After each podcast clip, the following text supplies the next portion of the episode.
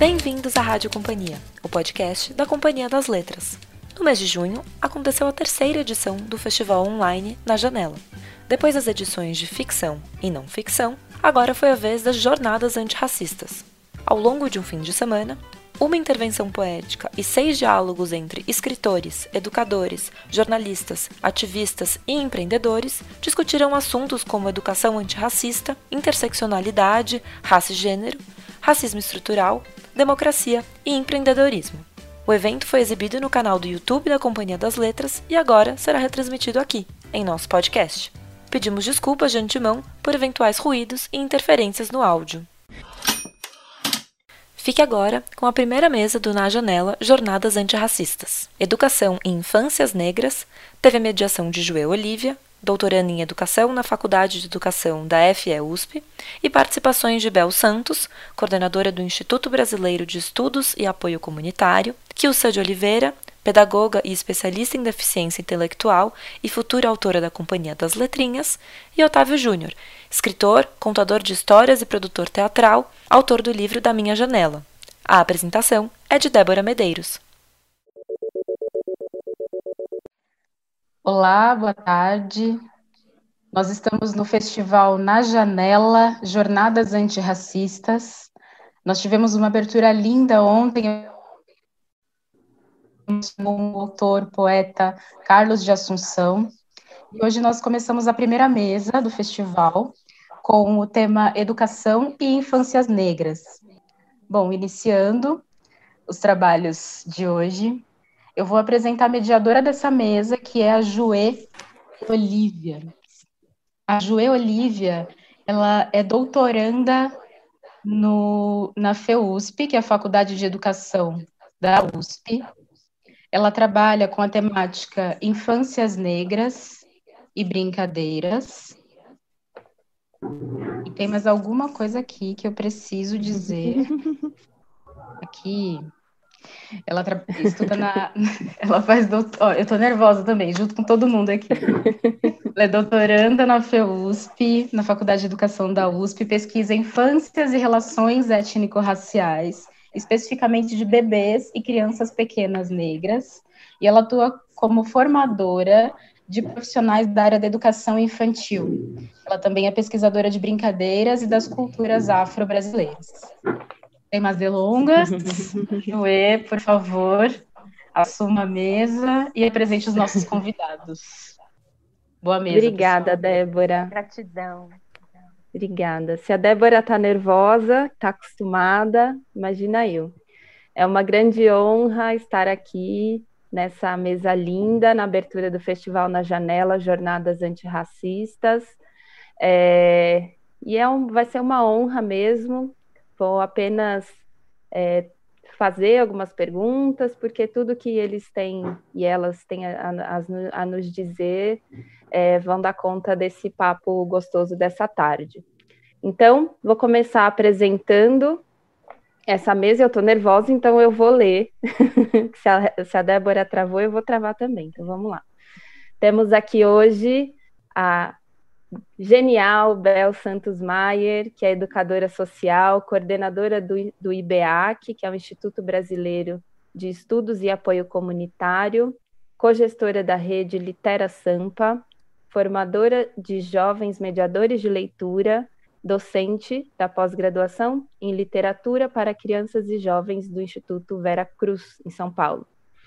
É licenciada em Ciências Matemática, bacharel em Turismo, tem especialização em Pedagogia Social e atualmente é pesquisadora em nível de mestrado do programa de pós-graduação em Turismo da EASH, pesquisando a, a contribuição das bibliotecas comunitárias para o estudo das mobilidades.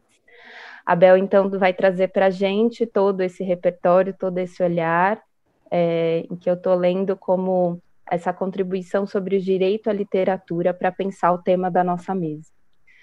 Kilzane Oliveira, grandíssima, é, pedagoga, especialista em deficiência intelectual, mestra em psicologia escolar e doutora em educação pela USP, Professor há mais de 25 anos, atua com formação de docentes e já ocupou funções de gestão pública.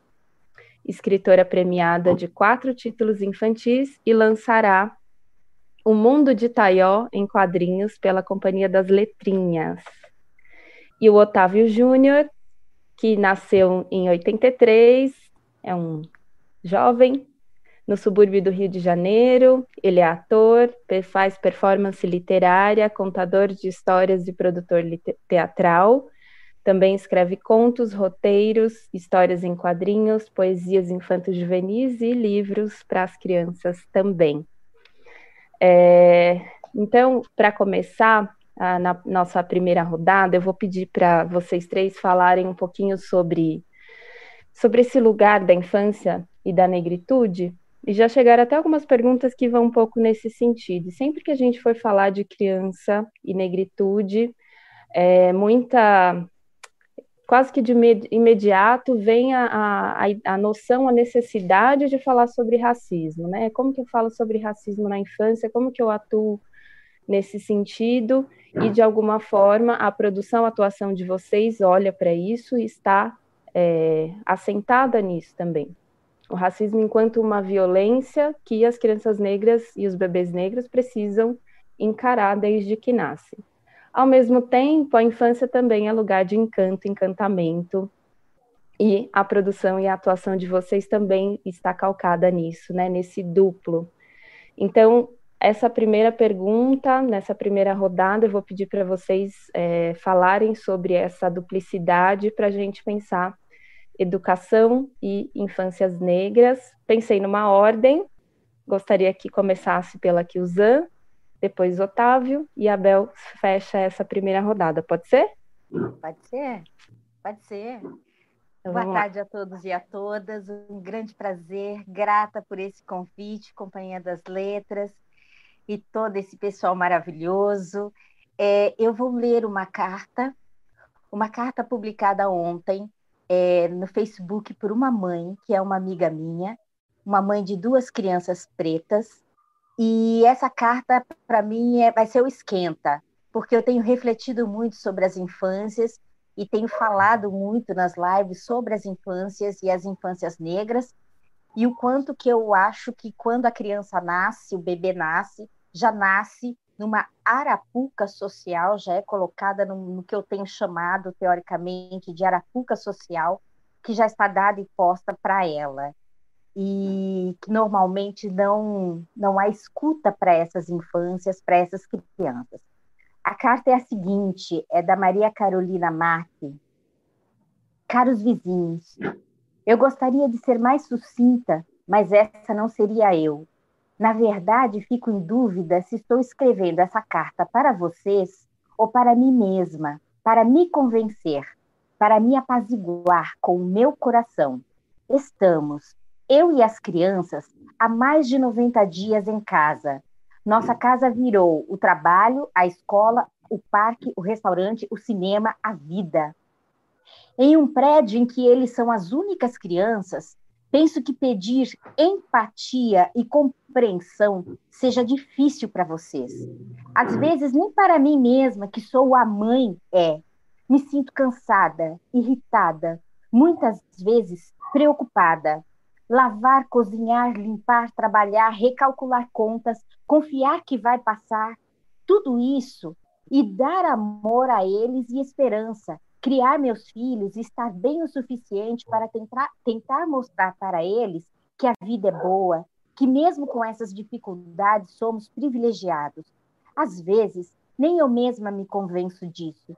Sinto raiva e, num piscar de olhos, gratidão, como estar em uma montanha russa, dar bronca, conscientizar que temos vizinhos e também que temos que fazer a nossa parte que eles têm que me ajudar com a louça, com a organização da casa, às vezes com amor, muitas vezes aos berros.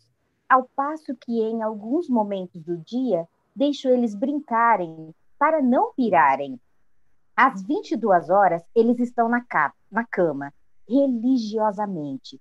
É a maneira que encontrei de garantir o respeito ao horário do edifício. Difícil equilibrar todos esses pratos um dos meus filhos olhou para mim e falou: Mamãe, eu sou criança. Eles não sabem disso? Eu chorei. Foi tudo que consegui fazer. Chorei por mim, chorei por eles, chorei por vocês. Chorei por esse mundo que vai ter de se, que se transformar muito para dar conta de tudo, para fazer tudo isso valer a pena. Essa carta é um pedido de desculpas. Primeiro para mim mesma, que estou tentando fazer o meu melhor e está bem difícil. Depois, para meus filhos, que, embora crianças, não podem correr, brincar, pular, jogar bola, enfim, serem crianças. Depois, para vocês, que é com quem eu vivo em comunidade, olha aí, Bel, comunidade, nesse momento. E embora eu seja uma pessoa que me proponho a oferecer amor para o mundo, hoje eu só consigo compartilhar minha humanidade. Queria poder ter mais para dar. Quem sabe amanhã? Amanhã vai ser outro dia. Hoje eu peço empatia, compreensão e que tudo isso passe e que a gente possa ser melhor para que a gente e para o mundo, para a gente e para o mundo. Eu estou tentando. Tá difícil, mas eu estou tentando. Maria Carolina Marques. E essa uhum. carta, para mim, ela é corroborada num momento em que, há mais ou menos duas horas atrás, eu vejo uma cantora, Bruna Caran, fazendo um depoimento, o rostinho dela no vídeo, e ela dizendo o quanto que ela tem um bebê de cinco meses e essa madrugada ela não conseguiu dormir e os vizinhos insistentemente fazendo barulho, desrespeitando e provocando a família cada vez mais e com som e com barulho na parede, batendo, provocando a madrugada inteira. Ela pediu, junto com o marido, por quatro horas e meia, por favor, respeite a minha criança, o meu bebê. E ela recebeu como uma das respostas, provocações, que, que ela tinha cachorro e que o cachorro dela também latia e que eles tinham que aguentar o cachorro latindo. E, e aí nós vemos o seguinte: nós começamos essa pandemia, essa quarentena, e logo no começo eu me lembro, nas redes sociais, nós falávamos que estávamos em, outros, em outro tempo e que nós não poderíamos sair desta temporada do mesmo jeito que nós entramos. Mas a impressão que eu tenho é que esta temporada ela acirrou todos os ânimos. Nós estamos vendo homens pretos serem assassinados na TV nós estamos vendo uma mão irresponsável de uma branca adulta que coloca um menino de cinco anos dentro de um elevador, aperta o botão e ele desesperado lá dentro, apertando o botãozinho que o levou à morte. Nós estamos vendo Guilherme, nós estamos vendo a barbárie em relação às infâncias pretas. Enquanto é, é, é, escritora de literatura infantil, eu estudo teóricos, né? E eu me lembro quando eu estudei há uns 12 anos atrás, William Bettenheim, que ele diz na psicanálise dos contos de fadas, que o objetivo dos contos é formar a identidade de uma criança. A minha questão é: que identidade nós estamos formando nas crianças de maioria negra neste país com essas histórias que são dadas como normais, os contos, né? Normais, ou as histórias mesmo com personagens que poderiam ser representados como negros, porque a história não define qual é o grupo étnico a pertencer àquela história, mas recorrentemente vemos essas histórias sendo ilustradas com personagens brancos, está naturalizada, a violência está naturalizada, a barbárie está é, é, autorizada em relação aos corpos negros. Então, pensando nas infâncias, que já nasce na arapuca social, dentro de um quartinho, de uma roupinha azul se for menino e rosa se for menina, né? A primeira Arapuca e outras virão, nós adultos acreditamos que somos os grandes exemplos para educar as crianças. E assim nós as silenciamos, não ouvimos os pensamentos, a lógica infantil, e a gente acha que a nossa educação, ao nosso modo de ser, o nosso modelo de ser ensinado pela nossa família e que muitas vezes não há reflexão sobre isso, é transmitido, retransmitido às crianças. E aí é onde nós vemos berçário, a criança pondo a mãozinha no bebezinho, a criança negra tocando a pele do bebê branco e o bebê branco se arrepiando todo, até que quando o bebê negro, esse eu preciso contar para você, Juê, que está pesquisando be os bebês, tá? E eu estava num, num berçário em 2016, fazendo estimulação precoce de uma criança que os professores achavam que tinha uma deficiência, e aí o bebê branco se levanta na terceira tentativa do bebê negro tocar a pele do bebê branco e ele, o bebê branco se arrepiar todo e fazer assim com a boca. O bebê branco se levanta com aquele bundão na, com fralda, se vira para o bebê preto, franze tudo aqui e diz assim: Peto. Nós, as três professoras do berçário e eu, nós olhamos umas, uma para outra e olhamos novamente e o bebê branco repete: Peto. Nós não tivemos dúvida que aquele bebê branco, toda a rejeição dele ao toque do bebê negro, era consequência de algo que ele já tinha aprendido e que ele estava carregado enquanto bebê dessa desse asco pelo corpo negro. É disso que eu quero falar hoje. Obrigada.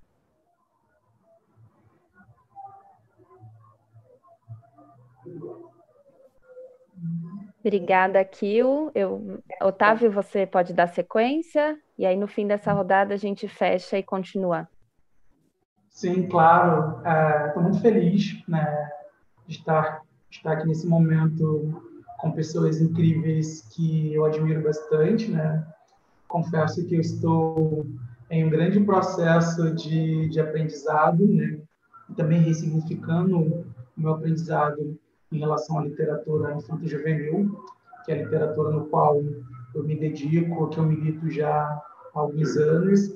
E no ano passado eu passei por um processo assim de, de reflexão, de muitas reflexões é, no meu papel é, como autor, autor negro. Porém, eu analisei muitas questões que estão ligadas ao universo feminino, né? De mulheres negras que estão construindo a literatura, a literatura infantil, é, com narrativas incríveis, com histórias incríveis, com trajetórias incríveis, né? No ano passado eu tive a oportunidade de estar é, junto com autores que eu admiro bastante, que eu lia na minha trajetória como mediador de leitura, como promotor de leitura, como a Sônia Rosa, José Piri Lima, e a Cidinha da Silva. Né? Eu dividi uma mesa com essas três mulheres em eventos diferentes. Eu parei para pensar, para refletir, assim, no quanto essas mulheres elas têm para para ensinar, elas têm para contribuir para a nossa literatura né? infantil e juvenil com a temática negra. Né? Então, estou aqui, é, confesso a vocês, né, para aprender, para ouvir, né? No ano passado também eu estive na Bienal do Livro com a nossa querida Bel Santos, né? Eu estive muito feliz e falo para Bel que é um grande privilégio estar com ela, estar ouvindo, ouvindo a Bel, né? Que o Sam, querida, né? Nós já trocamos algumas ideias, né? Sabe, ela sabe é, de toda a minha, minha reverência por essas mulheres, no qual ela faz parte, né? desse, então. desse novo, novo momento né, é, na literatura infantil e juvenil. Né? E claro que muitas outras mulheres elas vieram é, construindo caminhos, elas vieram abrindo caminhos, né? E eu estou muito feliz, assim, de verdade, de estar é, junto, né? Caminhando junto com essas mulheres, está aprendendo. Então hoje aqui eu estou nesse nessa questão assim de, de aprender, né? E de ouvir e também é, refletir essa, essa escuta que ela venha se refletindo nos meus futuros projetos, nos futuros trabalhos de literatura infantil e juvenil. Para vocês terem uma ideia, né, essa questão dessa transformação, dessa revolução das mulheres negras na literatura, elas têm mexido comigo de uma, uma grande maneira, assim, que meus últimos quatro projetos literários, eles têm como protagonista é, mulheres, né? Porém, com muito cuidado, eu ouço assim de uma forma bem atenta, bem cuidadosa, né? No próximo projeto ele se chama Morro dos Ventos. No Morro dos Ventos é uma protagonista, né? Que no qual ela vai para o alto de um morro para gritar. E o grito dessa menina ele, ele ecoa por toda a cidade, né? E que chama as crianças para lutarem e buscarem a paz, né? Então, assim, eu estou muito feliz, assim, muito feliz de ter, assim, como como inspiração essas mulheres que me ensinam bastante, né? Que eu aprendo muito, muito mesmo. Né? Então, essa transformação está revolucionando também a minha cabeça, né? Como autor. Né? Tenho três projetos em curso, projetos literários, e os três, as protagonistas, elas são são, são mulheres, assim, são meninas, né? Então, assim, estou aqui para aprender e para inspirar com vocês, né? Obrigada, Otávio. Essa ainda primeira rodada, agora com a Abel para fechar, dentro dessa, dentro da temática da mesa, né? E essa e a sua atuação pensando educação e infâncias negras. Uma boa tarde a todas, todes e todos. É muito bacana estar tá aqui, né? A gente fala esse aqui, é um aqui na tela, né? Quando eu estou olhando para a minha tela, eu consigo ver aqui o Sam, o Otávio, a Joê, e, mas a vontade de estar tá mais pertinho é enorme. Eu sei que tem muitos colegas que estão nos ouvindo. Um abraço especial para as educadoras e educadores que nós temos nos encontrado ao longo da vida, os mediadores e mediadoras de leitura que espalham o que, que o Sam e Otávio escreve e tantos outros, e para a Companhia das Letras por fazer essa jornada. Agradecer aqui a Débora, né, mas o nome de para toda a equipe, porque a nossa jornada é uma jornada de enfrentamento do racismo.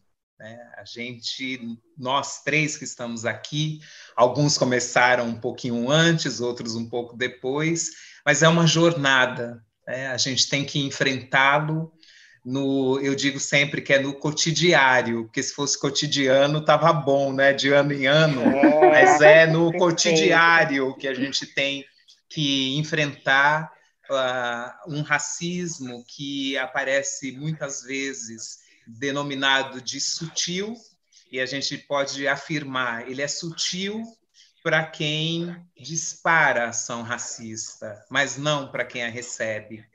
Esse bebezinho que aqui o Sam traz para a gente, dizendo né, que sofreu aquela rejeição, ela pode passar como uma experiência sutil, né? Para alguns, para quem fez, mas para aquele menino, não ter o seu cabelo tocado, como a gente pode ler nos relatos do, da, da pesquisa, né, da Eliane Cavaleiro, que foi uma das precursoras enquanto pesquisa sobre o racismo na escola, na educação infantil, ali tem cenas sutis descritas, né? Desde a criança que fica olhando, uma menininha de seis anos que está olhando a professora pentear o cabelo da colega e falar: Nossa, queria tanto que você fosse minha filha, vou te levar para casa.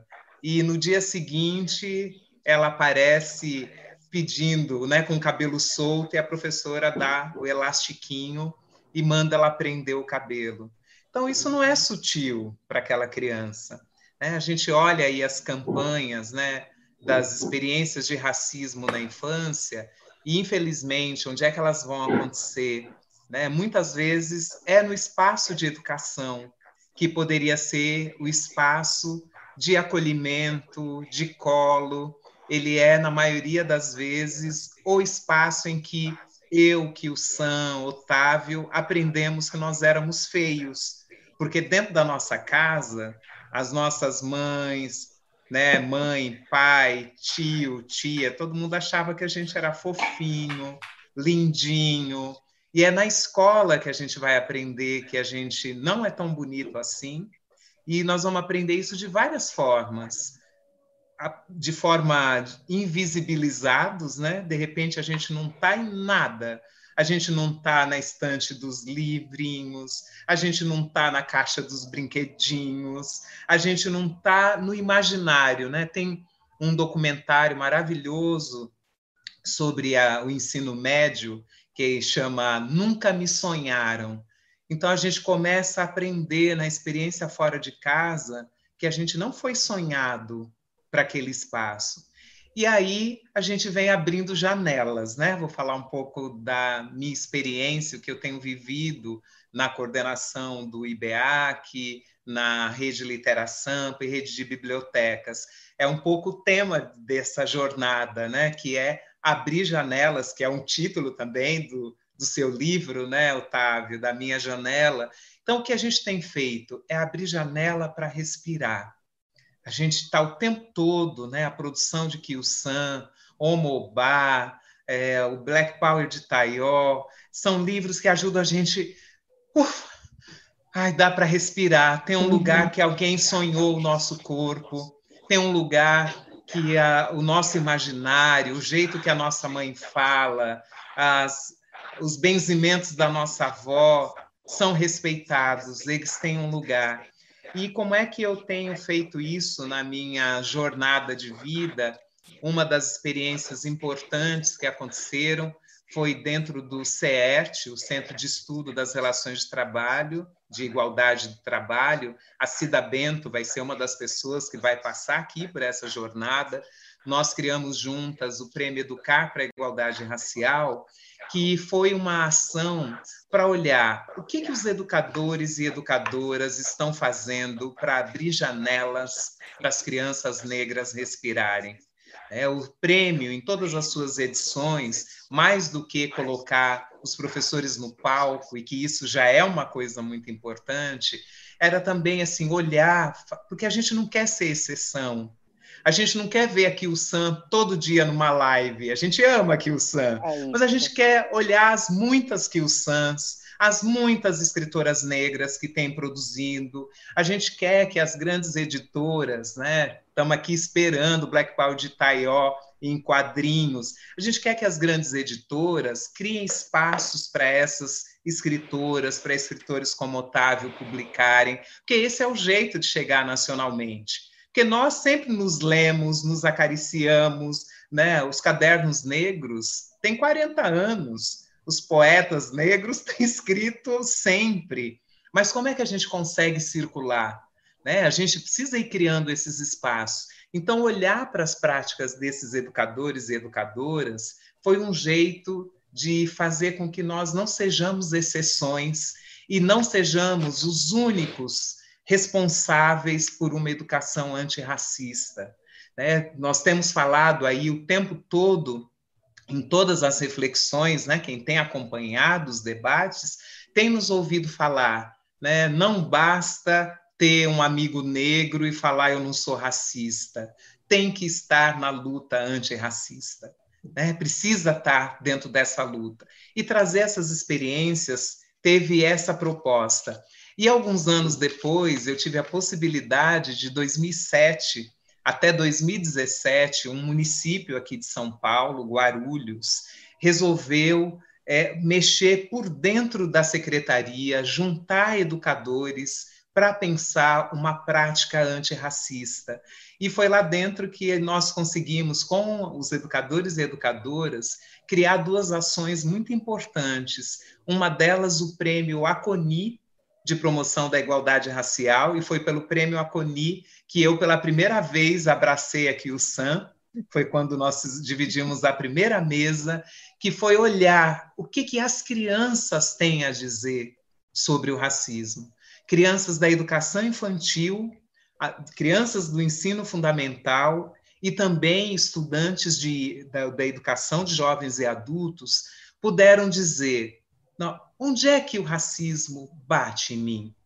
E foi muito interessante, né? Nós juntamos quase mil produções de crianças durante as edições do, do Prêmio Aconi, e isso em história em quadrinho, em ilustração, em fotografia, em slogans. E a coisa que mais nos surpreendeu foi as crianças trazerem a ausência do adulto dentro das várias situações que elas retratavam de racismo. Então, elas mesmas encontravam as soluções, desde uma criança que chega numa loja e aí ela fala: Eu quero uma boneca parecida comigo. E aí ela olha na prateleira e não acha nenhuma. Chama a vendedora e fala: Eu quero uma boneca bem parecida comigo. E ela com cabelo crespo, a pele escura. E aí a vendedora fala assim: Olha, parecida com você não tem. Vê se você quer uma dessa. E a menina começa a espernear, tudo isso desenhado em quadrinhos. Ela esperneia, a mãe fala: Filha, o que, que é isso? Dando escândalo na loja. Aí ela para de chorar e fala: Ah, me dá essa mesmo e ela leva uma boneca branca. E nós, né, quando fomos analisar os desenhos, pensamos, né, no início, puxa, que coisa mais resignada, é isso que a gente está ensinando para as nossas crianças. Estamos falando de uma criança de nove anos.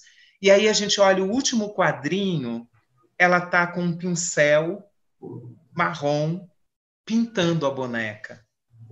Ela encontrou uma solução. E aí a gente falou: olha só, a criança teve que encontrar a solução sozinha de novo. Então, quando a gente fala de educação antirracista, a gente não quer só pintar de preto as coisas como elas já estão. A gente quer mudar o jeito de olhar pela janela. É olhar pela janela do morro, como estão nas ilustrações do livro do Otávio. É olhar as rainhas de Omobá, da Kilson Oliveira, e olhar um outro, uma cosmovisão africana do ser rainha. Então, uma luta antirracista não é só pintar de preto, é a gente mudar de lugar, é a gente falar de outro jeito. E aí, o que a gente precisa fazer, eu vou terminar, Joê, acho que já deu meu tempo, o que nós temos feito em Parelheiros, né, que é onde eu vivo a maior parte de, de, dos últimos tempos, nós estamos lá há 11 anos, e em Parelheiros a gente decidiu que nós íamos escrever juntos, de forma coletiva, e aí tem educadores, mediadores de leitura, tem mães, tem cozinheiras. Nós estamos juntas fazendo o primeiro livro para as crianças de Parelheiros. Nós estamos juntos dizendo uma comunidade inteira, uma comunidade literária, precisa colocar a sua voz, o seu sotaque, as suas ilustrações, as suas fotografias para receber os bebês, para que eles venham com confiança, sabendo existe uma comunidade literária esperando por vocês. É um pouco isso. Que maravilha! Nossa, dá vontade de ouvir mais todo mundo. É, eu, eu não comentei cada fala, não, porque não vamos ter tempo, mas eu vou fazer a próxima pergunta é, para que o Zan continuar um pouquinho do que ela falou. É, que carta? Que carta? Quando você falou que ia ler uma carta, eu imaginei, peraí, vamos nos preparar, né? Porque aqui o Zan sabe tocar no ponto. É, traz os bebês, traz essa experiência que não é verbalizada, mas que já é uma experiência de, de discriminação, de violência racial. Mas que, Zan, você sempre traz, né, da sua produção, é, enquanto escritora, a presença da ancestralidade e do lugar da autoestima, da construção da autoestima das crianças e dos bebês negros. E curioso que a sua última obra lançada, que é o Akin, você né, traz um menino e na fala do Otávio, o Otávio, com muito respeito, fala do respeito de trazer uma menina, as meninas, né, para gritar no morro, convocando as crianças à luta. Então, eu queria que aqui eu falasse um pouquinho dessa, dessa relação com a ancestralidade e também que eu estava chegando algumas perguntas sobre essa questão, uma questão difícil, né? E você como escritora, é, sobre o mercado editorial, né? Que o que é ofertado para as crianças, para as escolas, para as famílias, do que é literatura infantil. É, e o quanto que essa obra precisa também cavar esse espaço nesses lugares é, que além de que não é que tem pouca produção, mas talvez essa produção não seja né, precisa ainda de mais espaço. Lá, Perfeito. Olha só, é... a ancestralidade para mim é tudo, né? E, e eu escrevo partindo. Eu digo que eu escrevo para dar uma resposta à minha criança interior, que foi uma criança que foi violentada pelo racismo, dos 5 para os 6 anos de idade, eu descobri o que era racismo de uma forma extremamente violenta, sendo colocada para ficar nua diante de uma freira. A freira tirou toda a minha roupa, me jogou embaixo de um chuveiro de uma água fria no mês de junho em São Paulo. Chamou todas as crianças, meus colegas de classe, para me ver pelada. E eu tentava esconder as minhas partes enquanto as crianças gritavam: a macaca pelada, a macaca pelada até que a freira, a madre superior, a irmã Clara, diz assim: calados, olhem bem para o que vocês estão vendo. É assim que todo preto deve ser tratado. Ali eu tive duas certezas na minha vida. Uma, o que, que era o racismo, que eu ia sofrer o resto da vida, porque minha mãe sempre foi consciente e ela sempre me disse, ela passou a me dizer, porque eu precisei ouvir isso, que eu nunca ia deixar de ser negra. Com nove anos, minha mãe me dá uma boneca, uma boneca na década de 70, extremamente. Nós éramos muito pobres, eu nunca tinha, tinha tido um presente de Natal. Meu pai tinha tido uma promoção e aí minha mãe comprou uma boneca, era mãezinha. Quem é da década de 70 deve se lembrar da mãezinha. Uma boneca grande, e ela era loira, lógico, branca, cabelo amarelo, e ela segurava um bebê, você dava a corda, ela virava assim. Eu nunca gostei de boneca, não entendi o presente da minha mãe, mas ela chegou tão feliz, e quando eu abro a caixa, que eu vejo aquela boneca, eu já tão marcada só até, terceiro, até, até o terceiro ano só professores racistas, que quando eu vi aquela boneca branca, eu olhei para minha mãe e foi a decepção. Eu falei: eu nunca pedi boneca. A mãe falou: mas é a boneca mais cara da estrela. Ela é linda, filha.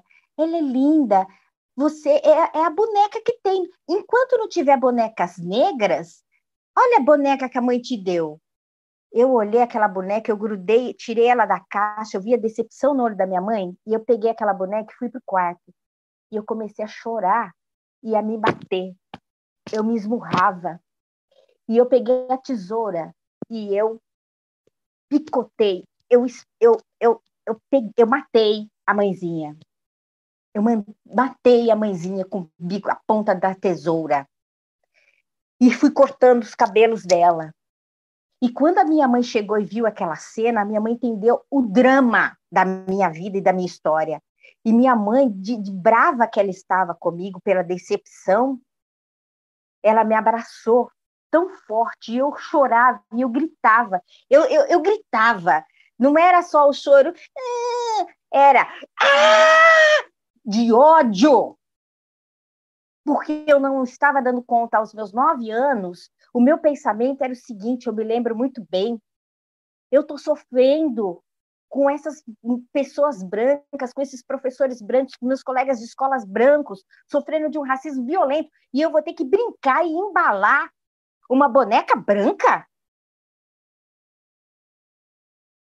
E com 14 anos eu já estava no MNU, porque esse foi o começo da minha mãe entender que eu estava com uma ruptura psíquica, que não ia ter jeito para ela dar conta de suturar a minha identidade negra.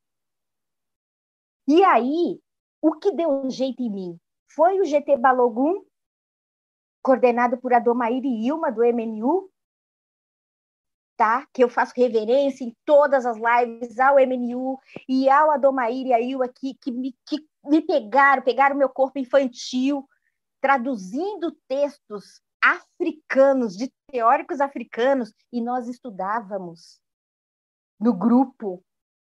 Então, nós sabemos de afro... Eu sei de afrocentricidade desde meus 14 anos.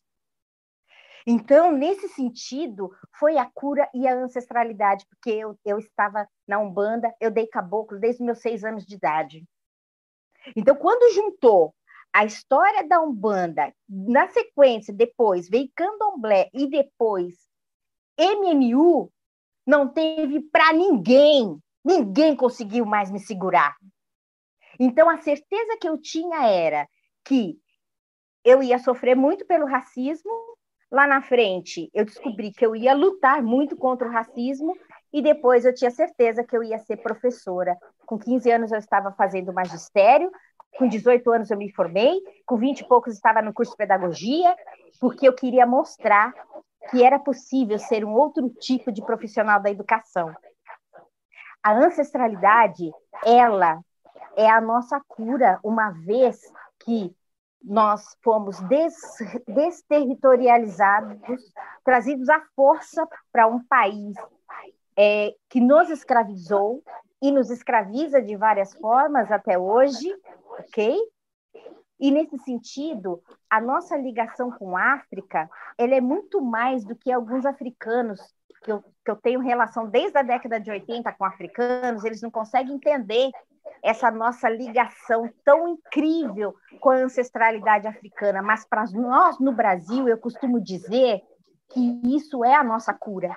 Porque se a gente não conseguir pensar nessa ancestralidade em África enquanto berço da humanidade, já comprovado pelos cientistas há 12 anos atrás, numa grande matéria que o Fantástico fez, uma grande experiência mundial entre os cientistas tirando gotinha de sangue de gente importante em cada país. Então, isso é fundamental da gente saber, ok? África, berço da humanidade. E se eu não for capaz de me remeter a essa ancestralidade, a essa realeza que nós temos no continente africano e que somos protagonistas de absolutamente tudo através do nosso DNA mitocondrial, eu não sei se a gente tem estrutura para dar conta. Na verdade, não tem. Porque quem não conseguiu encontrar a, a sua, a sua ligação ancestral com, com África são ainda aqueles negros que estão meio que ainda é, comungando através dos ideais eurocêntricos, que pregam tão somente o individualismo. São os que se chamam de indivíduos, e não de sujeitos. Então, a ancestralidade é o que nos liga, é o que nos move e, e é o que traz a sabedoria. E é por isso que eu tenho uma batalha pela pedagogia eco-ancestral que eu tenho construído ao longo desses anos. É uma pedagogia que olha para o continente africano e que entende que a esteira do, a esteira do tempo anda muito mais para trás do que para frente porque a sabedoria está ali e ela é mantida na oralidade e que a gente tenta compartilhar, compartilhar, compartilhar. Mas tentam nos podar e nos silenciar. Mas uhum. insistentemente, como Bel disse, nós estamos aí, é uma jornada e uma jornada de luta. Então, a ancestralidade é absolutamente tudo. É, é, é a nossa cura. Então, quando eu uhum. penso nesse livro novo que eu trouxe, agora, pela editora de cultura, aqui é cura. Eu estou autografando cada um dos livros, a editora está me mandando as caixas, porque todos os livros vão autografados por mim, vão passar por mim primeiro. E vão uhum. chegar com a mensagem: aqui é cura.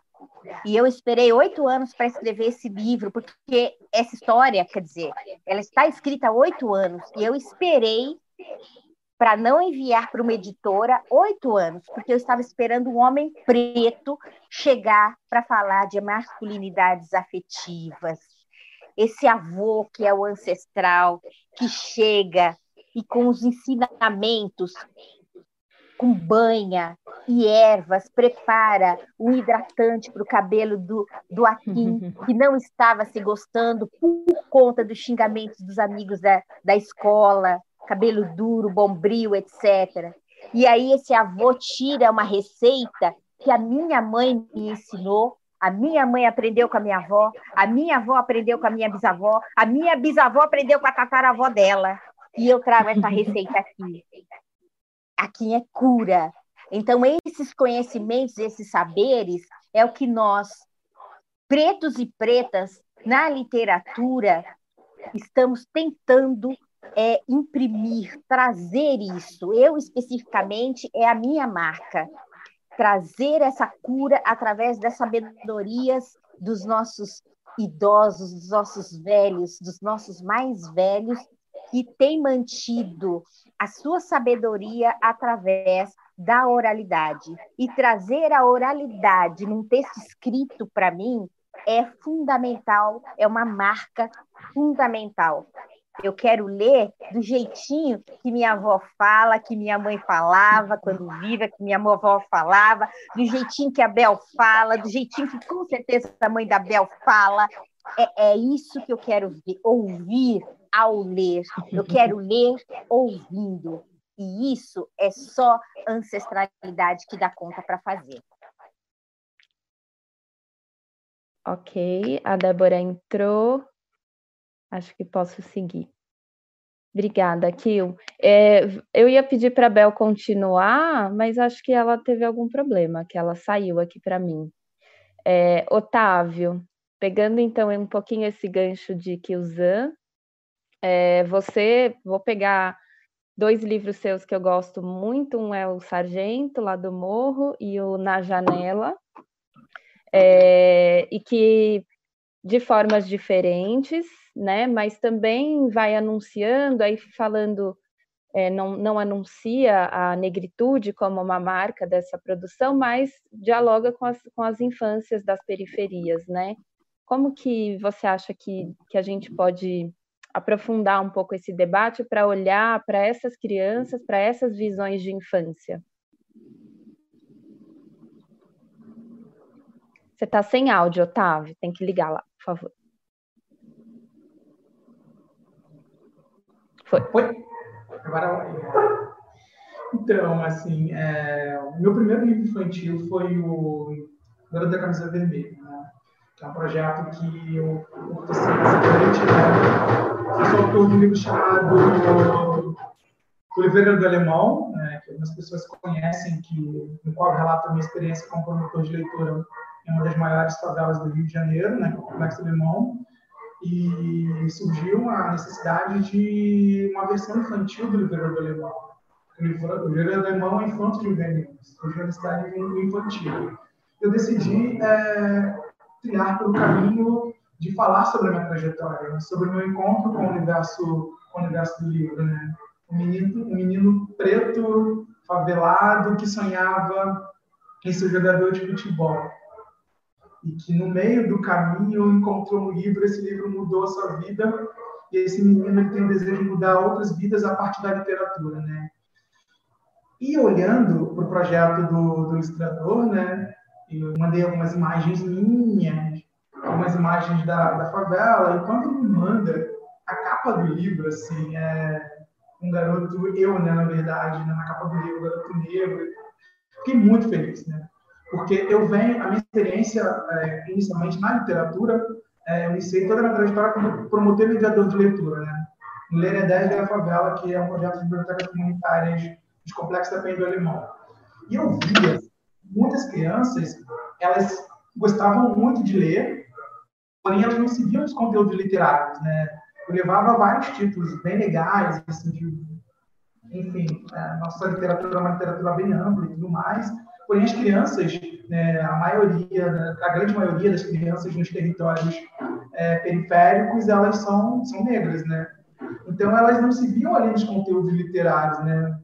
E eu pensei, por que não desenvolver projetos de histórias infantis ambientadas na favela e com protagonistas negros, né? O primeiro foi o Garoto da Camisa Vermelha, depois veio o Chipão do Morro e o da Minha Janela, né, que é um projeto também é uma, digamos, uma autobiografia, né, que eu falo sobre a minha experiência que eu via na minha, na minha janela, assim, da, da favela onde que, que eu vivo, e ali na capa do livro tem ali o garoto, né, na sua janela em negro, né? E quando eu, quando eu percorro pelas bibliotecas comunitárias, pelas escolas, que as crianças elas olham ali a capa do livro e veem que tem o protagonista negro, a felicidade é muito grande. É muito, muito, muito grande. Então, assim, todos os meus personagens, assim, eles têm essa característica, assim, de serem protagonistas negros, né? E eu estou vivendo também um momento de pensar em outras narrativas, né? levar a negritude para outras narrativas, assim, narrativas é, do cinema, da série, do audiovisual. Né? Eu milito também na área dos jogos de tabuleiro, e são pouquíssimos jogos assim, que têm protagonistas negros nos, nos jogos de tabuleiro. Né? Então, a minha ideia é, é, é pesquisar, estudar sobre essas narrativas, a narrativa literária, né? continuar criando personagens, histórias infantis, é, formato de literatura, porém fazer adaptações para cinema, teatro, jogos, enfim, né? Eu estou muito assim feliz assim com, com esse momento assim de ter essas oportunidades de estudar essas narrativas, né, que eu acho muito importante assim as nossas crianças elas se veem em outros em outros meios de comunicação e outro suporte, né? É, o suporte literário é minha grande paixão, o universo do livro é minha grande paixão e no universo do livro, no universo da literatura, eu posso é, homenagear as grandes figuras negras que fizeram histórias, né? Então, assim, num projeto de livro que é o Grande Circo Favela, ali eu faço uma homenagem ao primeiro palhaço negro do Brasil, que é o Benjamin de Oliveira. Tem um projeto também uh, que vai ser lançado futuramente, que eu faço uma homenagem a Carolina Maria de Jesus. E a minha ideia é trazer esses personagens negros para terem é, holofote, para terem luz e aumentar a luz para brilharem e para as nossas crianças elas terem conhecimento sobre esses personagens, histórias, personagens que são inspiradores. Muito bom. É, Abel voltou, obrigada, Otávio. Nós, gente, já foi nosso tempo, faltam 10 minutos. É, eu, vou, eu vou pedir então eu vou querer muito que, que Bel conte ainda sobre essa temática que a gente está conversando. E aí vamos, vamos ver, Bel, a gente tem ao todo 10 minutos, acho que você consegue falar aí mais um pouquinho, e aí no fim as palavras de encerramento.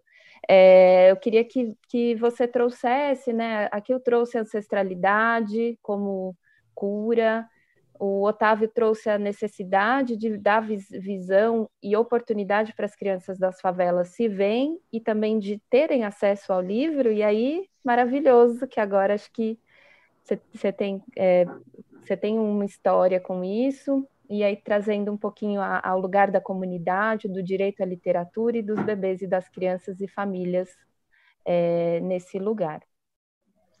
Olha, eu vou tentar né, completar aqui um pouco isso que a Kio e o Otávio já trouxeram. É, nós temos apostado né, nessa força que a comunidade tem para cuidar de uma criança. É demais a gente deixar a responsabilidade inteirinha para as mães. Né? Olha o relato da Maria Carolina né, nessa carta. Então, uma ação que nós temos feito em Parelheiros foi uma ação nossa que nasceu da biblioteca, né? A biblioteca como esse lugar de escuta. Eu saiu uma entrevista comigo no Tribuna de Minas em que eu falo que para trabalhar a questão do racismo e todas as outras questões urgentes do nosso tempo, a gente precisa aproveitar a metáfora dessas lives. Eu preciso mutar o meu microfone para ouvir as outras pessoas falarem. E nós temos feito muito isso dentro das bibliotecas. A gente precisa ouvir, porque senão a gente sai dizendo que os negros são, que os africanos são, que os gays são. A gente começa a explicar a todo mundo e não dá tempo de ouvir as pessoas até o fim. As lives estão nos ensinando isso. Se eu não mutar o meu microfone, isso aqui fica impossível. A gente não se entende de jeito nenhum. E nessas escutas na, nas bibliotecas, né, uma coisa que a gente aprendeu é essa importância de que é preciso uma aldeia inteira para cuidar de uma criança. Então, em Parelheiros nasceu o grupo das mães mobilizadoras. As mães mobilizadoras, elas são esses olhos e ouvidos da comunidade. É aquela pessoa que vai bater na porta se aquela mãe com o bebê não saiu de casa, ela que vai bater lá para saber se está tudo bem.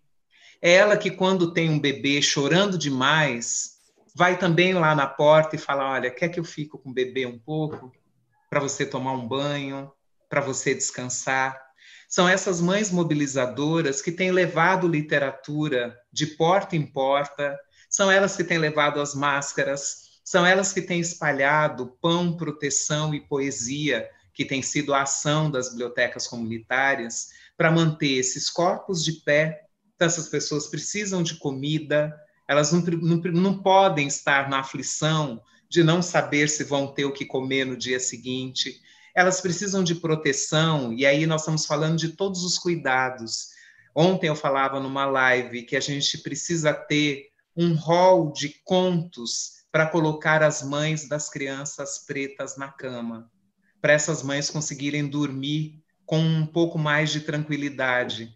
As mães das crianças negras, das crianças pretas, elas dormem menos e dormem, quando dormem, o sono é de olho aberto, porque são tantos medos de ver os seus filhos, suas filhas sofrerem. Então, nós precisamos ter contos, cantos, que ajudem essas mães a respirarem, a descansar.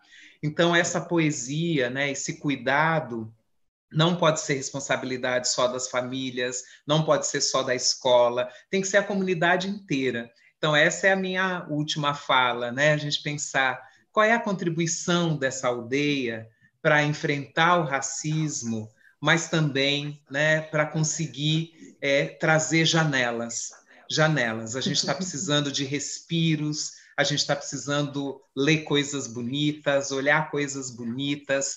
Parelheiros, né, aqui em São Paulo, onde eu fico, recebeu a exposição de Bolônia, dos 50 anos de ilustradores. A exposição era do SESC e depois, no final, eles doaram para Parelheiros e ela está espalhada. Aquelas pessoas nunca visitaram galeria de arte, agora a arte está lá e é a partir dali que a gente constrói o desejo de ver outras coisas bonitas. Então, esse é o meu recado final, Joê, Kio e Otávio. Uh, que delícia! É, eu acho que a gente tem dois minutinhos. É, eu acho que, nossa, a gente conseguiu dar um panorama e tem diversas perguntas chegando. Tem educadores, professores, gente, é, pessoas é, quilombolas assistindo, estou recebendo aqui a, as mensagens da Débora, e muitas perguntas para para pensar a escola, né? Como que a gente faz? E vamos perceber que a escola só apareceu aqui hoje, jamais negando o lugar da escola como direito, como conquista e que a gente quer e não vai perder, mas aparece como um lugar de muita dor, né?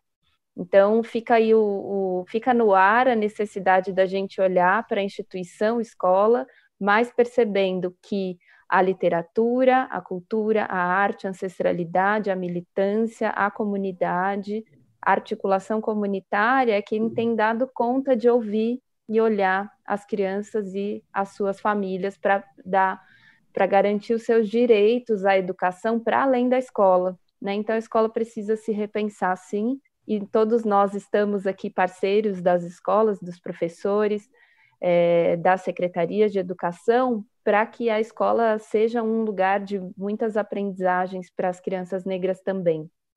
É, tenho, temos um minuto, eu acho que eu preciso encerrar, uma palavrinha? Será que a gente consegue? Eu queria muito uma palavra, uma palavra para o daqui para frente. Será que a gente consegue fazer esse bate-bola rapidíssimo? Porque é, nesse momento a luta antirracista, que ela é longa, tem muita gente chegando agora, tem muita gente que está cansado. E eu queria que a gente jogasse essa palavra para esse momento de agora. Vamos lá? Topam?